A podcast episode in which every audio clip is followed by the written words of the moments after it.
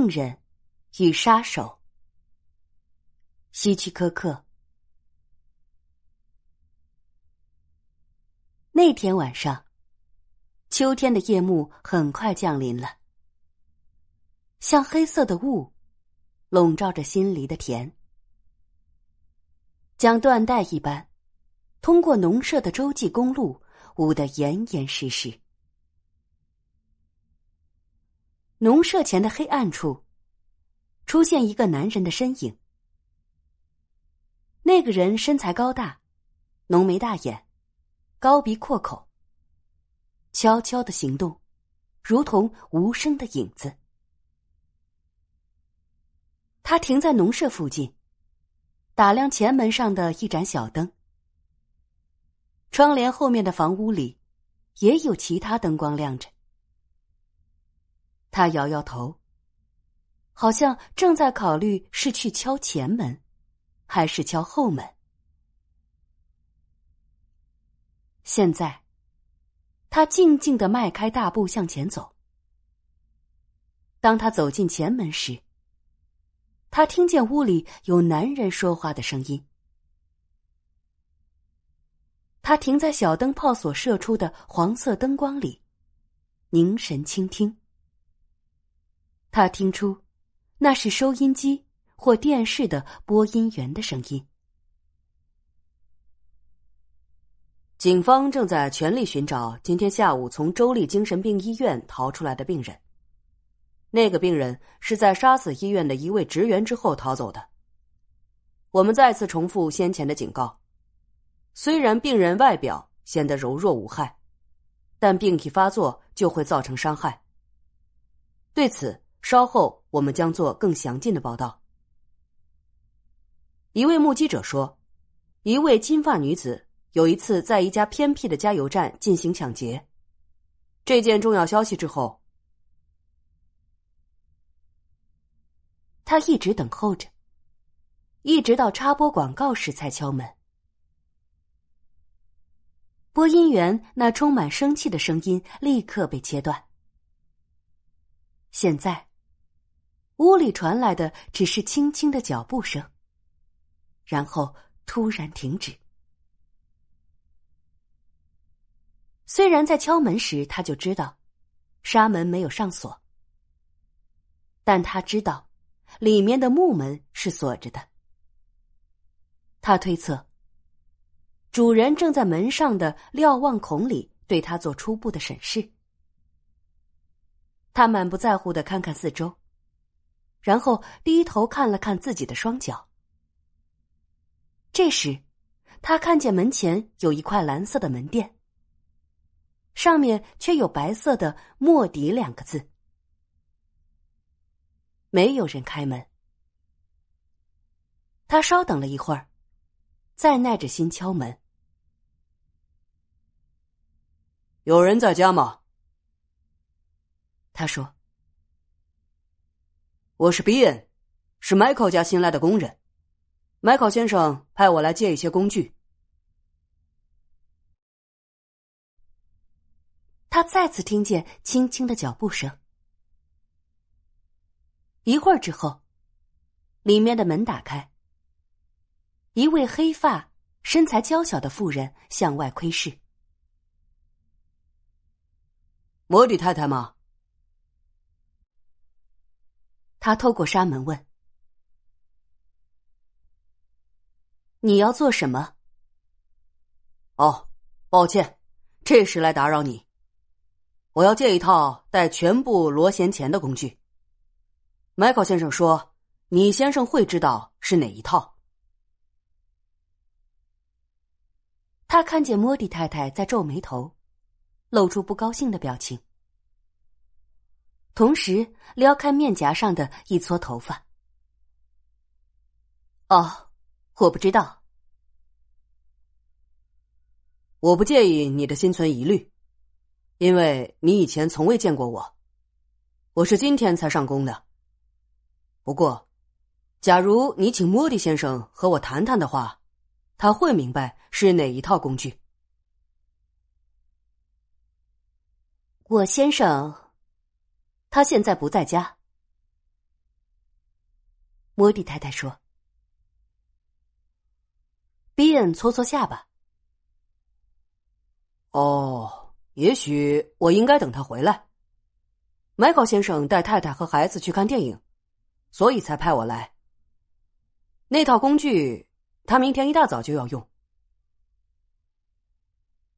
比恩严肃的点点头。我最好等你先生回来。他是不是很快就回家？不。莫蒂太太很快的说，随即又露出微笑。我的意思是说，你最好是明天早上再来，那时候他会在家。说着，打算闭门谢客。太太，我离开前可不可以麻烦你给我一杯水？啊，从 Michael 先生家到这儿，路程并不算近。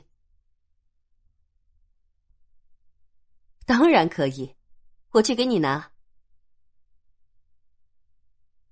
他一转身进去，比恩立刻悄无声息的跟入里面，悄悄的穿过前面客厅。当他接过水，从水槽边转过身，他正好站在厨房门口。他吓了一跳，吓得睁大眼睛。杯中的水溅出了一点，他生气的训斥：“没有人请你进来，请不要生气，太太，我不会伤害你。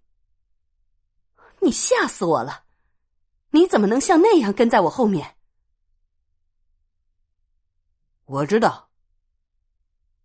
比恩点点头，同时想用微笑。来使他难看的脸明朗些，好看些。我知道你想说什么。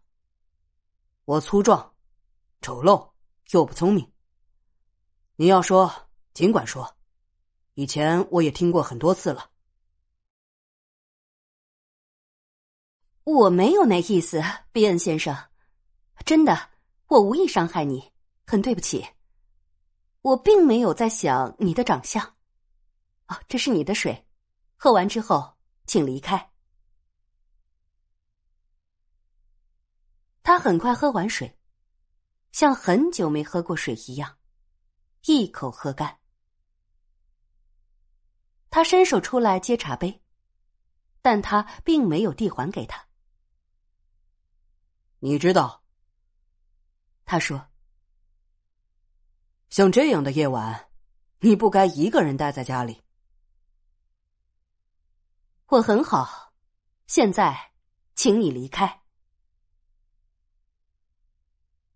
我听新闻报道，今天有一位病人从精神病院逃出来，那地方距此不远。现在他可能直接来到这儿。那些人有时候很可怕。当他们发现你一个人单独在家的时候，你想不出他们会做什么事。我相信我可以照顾自己，谢谢你。现在，请你离开，让我锁上所有的门，我会安排的很好。B.N. 摇摇头，摇摇大脑袋。哦，莫蒂太太。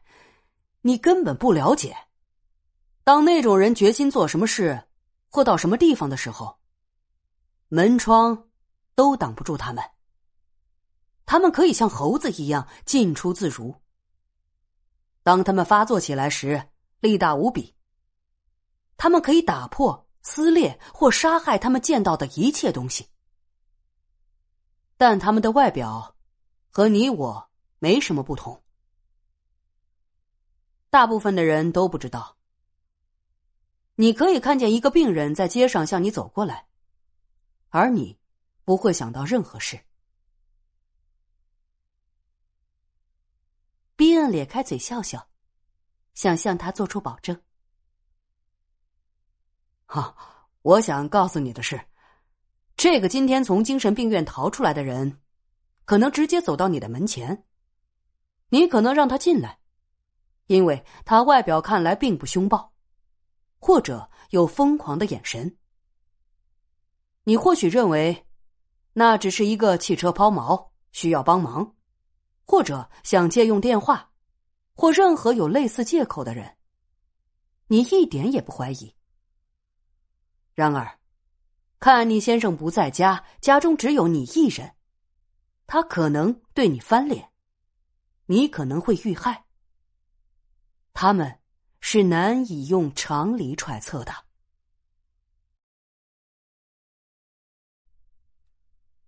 摩迪太太的眼睛盯着他，脸上惨无人色。半天之后。他说：“你对，对精神病院里的那些人，似乎知道的很多。我在那儿待了两年。”摩迪太太大吃了一惊，退后两步，人撞上了水槽。他说：“哦，不。”比恩听出他声音里的惊恐，很快说：“不是病人，太太，我是园丁，他们叫做管理员。大约三年前，我辞去了那里的工作。”莫蒂太太做了一个深呼吸，然后说：“哦，你差点把我吓死了。”比恩咧着大嘴笑。哈哈，你知道，那正是我要告诉你的，因为我长相不好，你怕我是今天从精神病院逃出来的病人。告诉你，人不可貌相。在那儿，我看见过好多妇女，外表和你一样，甜甜的，一点也没有要伤害人的样子。是的，他说。我可以想象，不过我并不认为你有必要留在这儿等我，先生。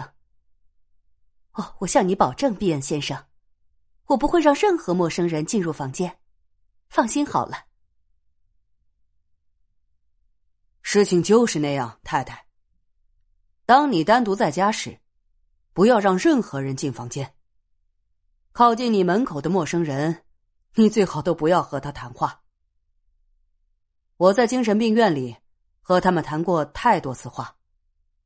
只要你不进一步了解，他们告诉你的事，你会发誓说他们说的绝对是真的。也可以说，他们都是出色的演员。哦，好的，请你离开。你一离开，我就拴上门，关好每个窗户。比恩先生。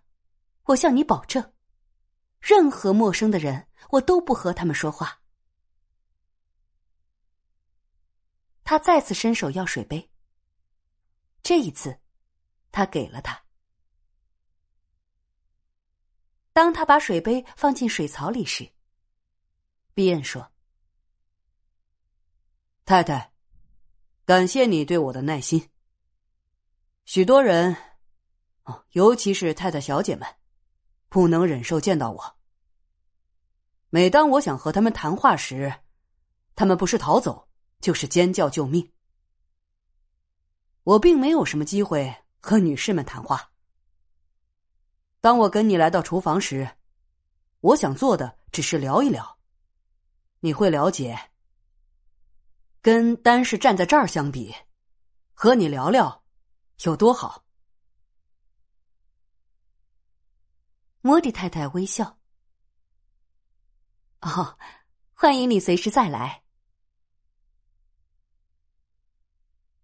当前门响起急迫的敲门声时，他看见莫蒂太太惊恐的呆住，两眼露出惊慌之色。突然，他开始左右摇头，像一只落入陷阱的野兽寻找逃路一样，嘴巴张开。发出一声尖叫，比恩冲向前，一双巨掌捂住他的大半边脸。他的双手拼命抓那巨掌，试图挣脱。但是比恩用力把他推到冰箱上，用自己的身体抵住他，使他不能动弹。有一会儿，比恩聆听再次响起的敲门声。他们很满意站立的位置，外面的人无法透过纱门看见他们。比恩以高过耳语的声音说。莫蒂太太，我不能让你尖叫。他们会有错误想法，以为我在伤害你。那么一来，梅口先生就会解雇我。所以你知道，我才这样对你。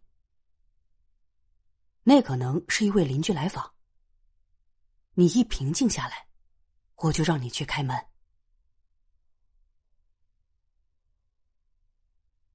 他感觉到手掌下的嘴巴要说话，而且他在用力的扭动，想挣脱开。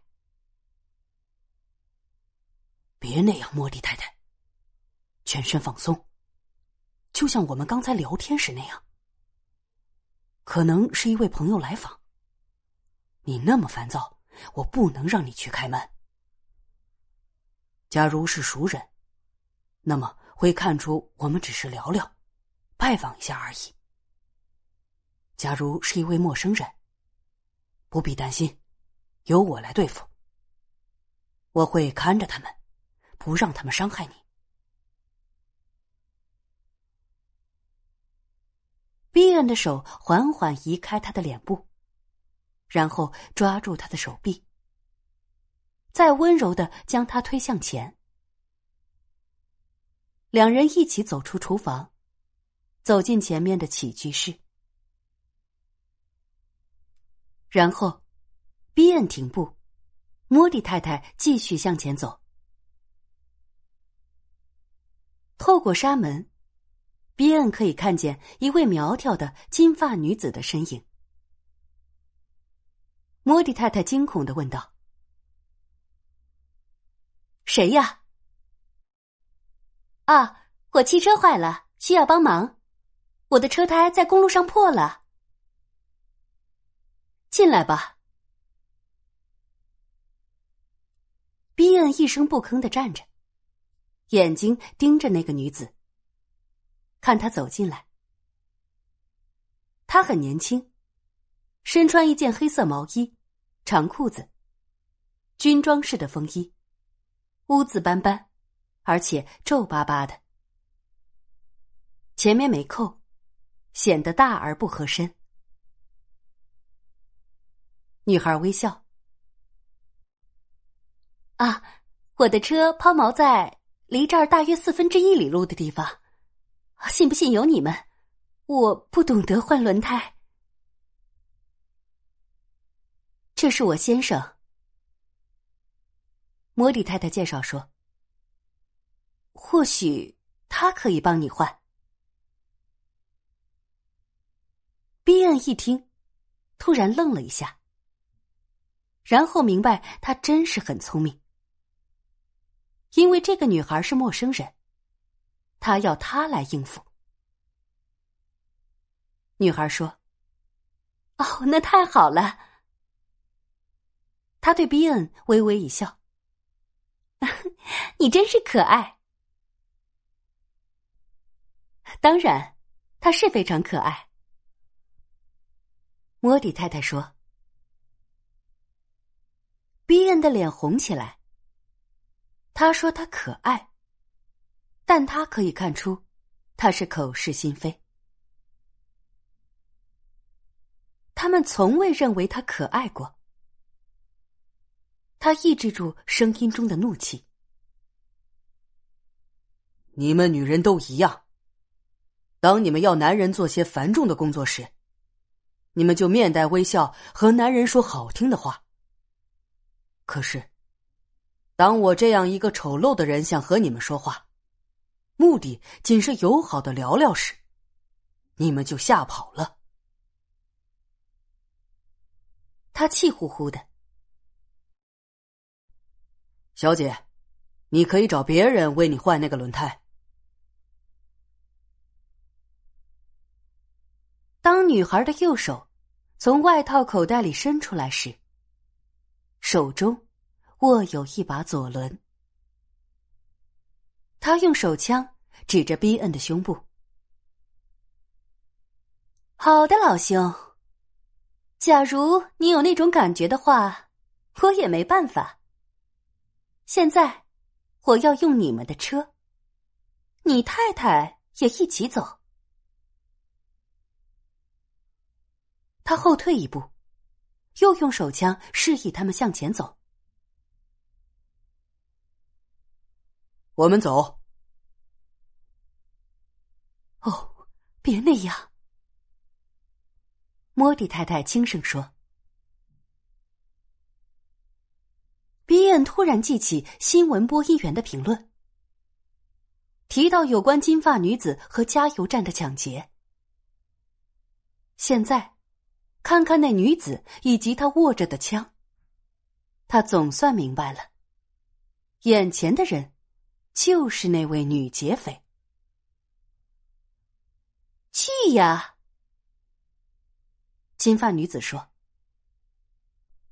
赶快走，该死的东西！”愤怒使得比恩的脸扭曲成一个丑陋的面具。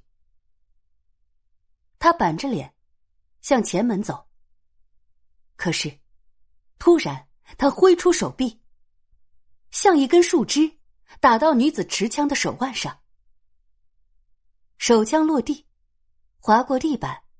飞到了墙角，比恩向他冲过去，逮住他。